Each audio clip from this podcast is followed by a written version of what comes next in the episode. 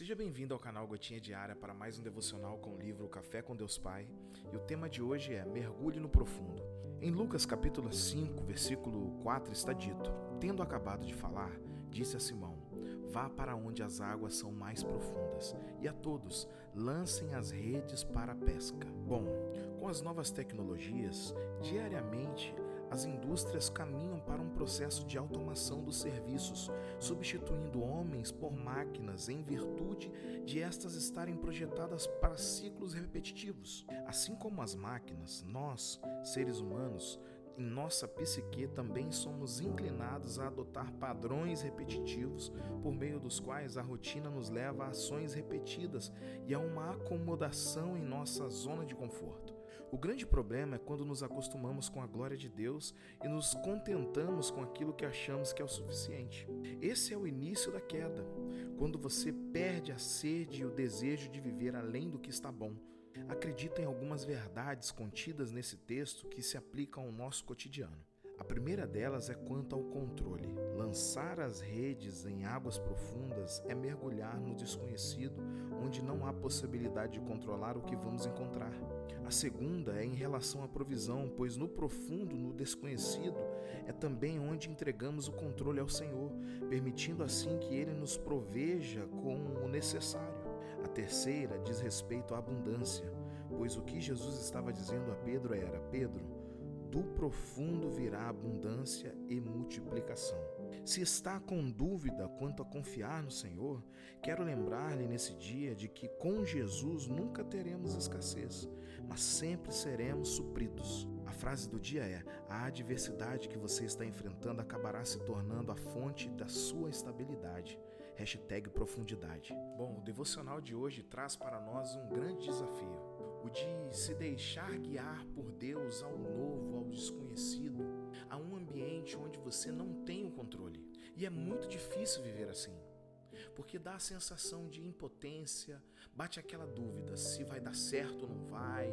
Diante de tudo isso, se fôssemos conversar com Pedro, com certeza ele diria: Eu sei, também passei por isso, mas vale a pena deixar o controle nas mãos dele, porque ele sabe o que está fazendo.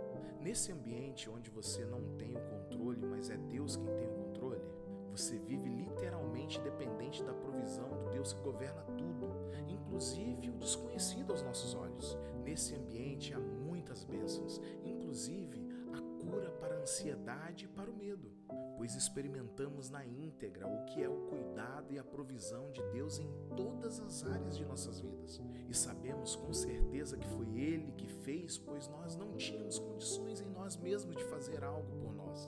É difícil entregar o controle, é difícil ir em direção ao desconhecido, mas os resultados da obediência a Deus, mesmo sem entender muito bem o que está acontecendo, são palpáveis e são visíveis. E mais, nesse ambiente onde você não tem o controle, mas é Deus quem governa, a abundância e multiplicação. Sabe de uma coisa? Deus cuida de nós, trazendo abundância de vida, de alegria, de satisfação, realização e prosperidade sobre nossas vidas. As bênçãos de obedecer a Deus e deixar ser guiado por Ele são inúmeras. Por último, o devocional de hoje nos ensina que a adversidade que estamos enfrentando se tornará a fonte de nossa estabilidade. Por exemplo, enfrentar um desafio profissional. Situações como perder um emprego, lidar com um ambiente de trabalho tóxico ou enfrentar obstáculos em uma carreira podem ser adversidades significativas. Porém, esses desafios podem nos motivar a buscar novas oportunidades, desenvolver novas habilidades e reavaliar nossas metas profissionais. Através da superação dessas adversidades, podemos encontrar uma maior estabilidade e satisfação em nossa vida profissional.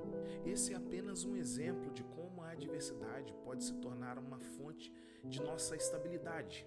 Sei muito bem que cada pessoa e situação são únicas e a forma como cada um lida com as adversidades pode variar. Porém, é possível encontrar força e estabilidade em momentos desafiadores, se soubermos aprender com as experiências e nos adaptar às circunstâncias. Tenha um dia abençoado, meu irmão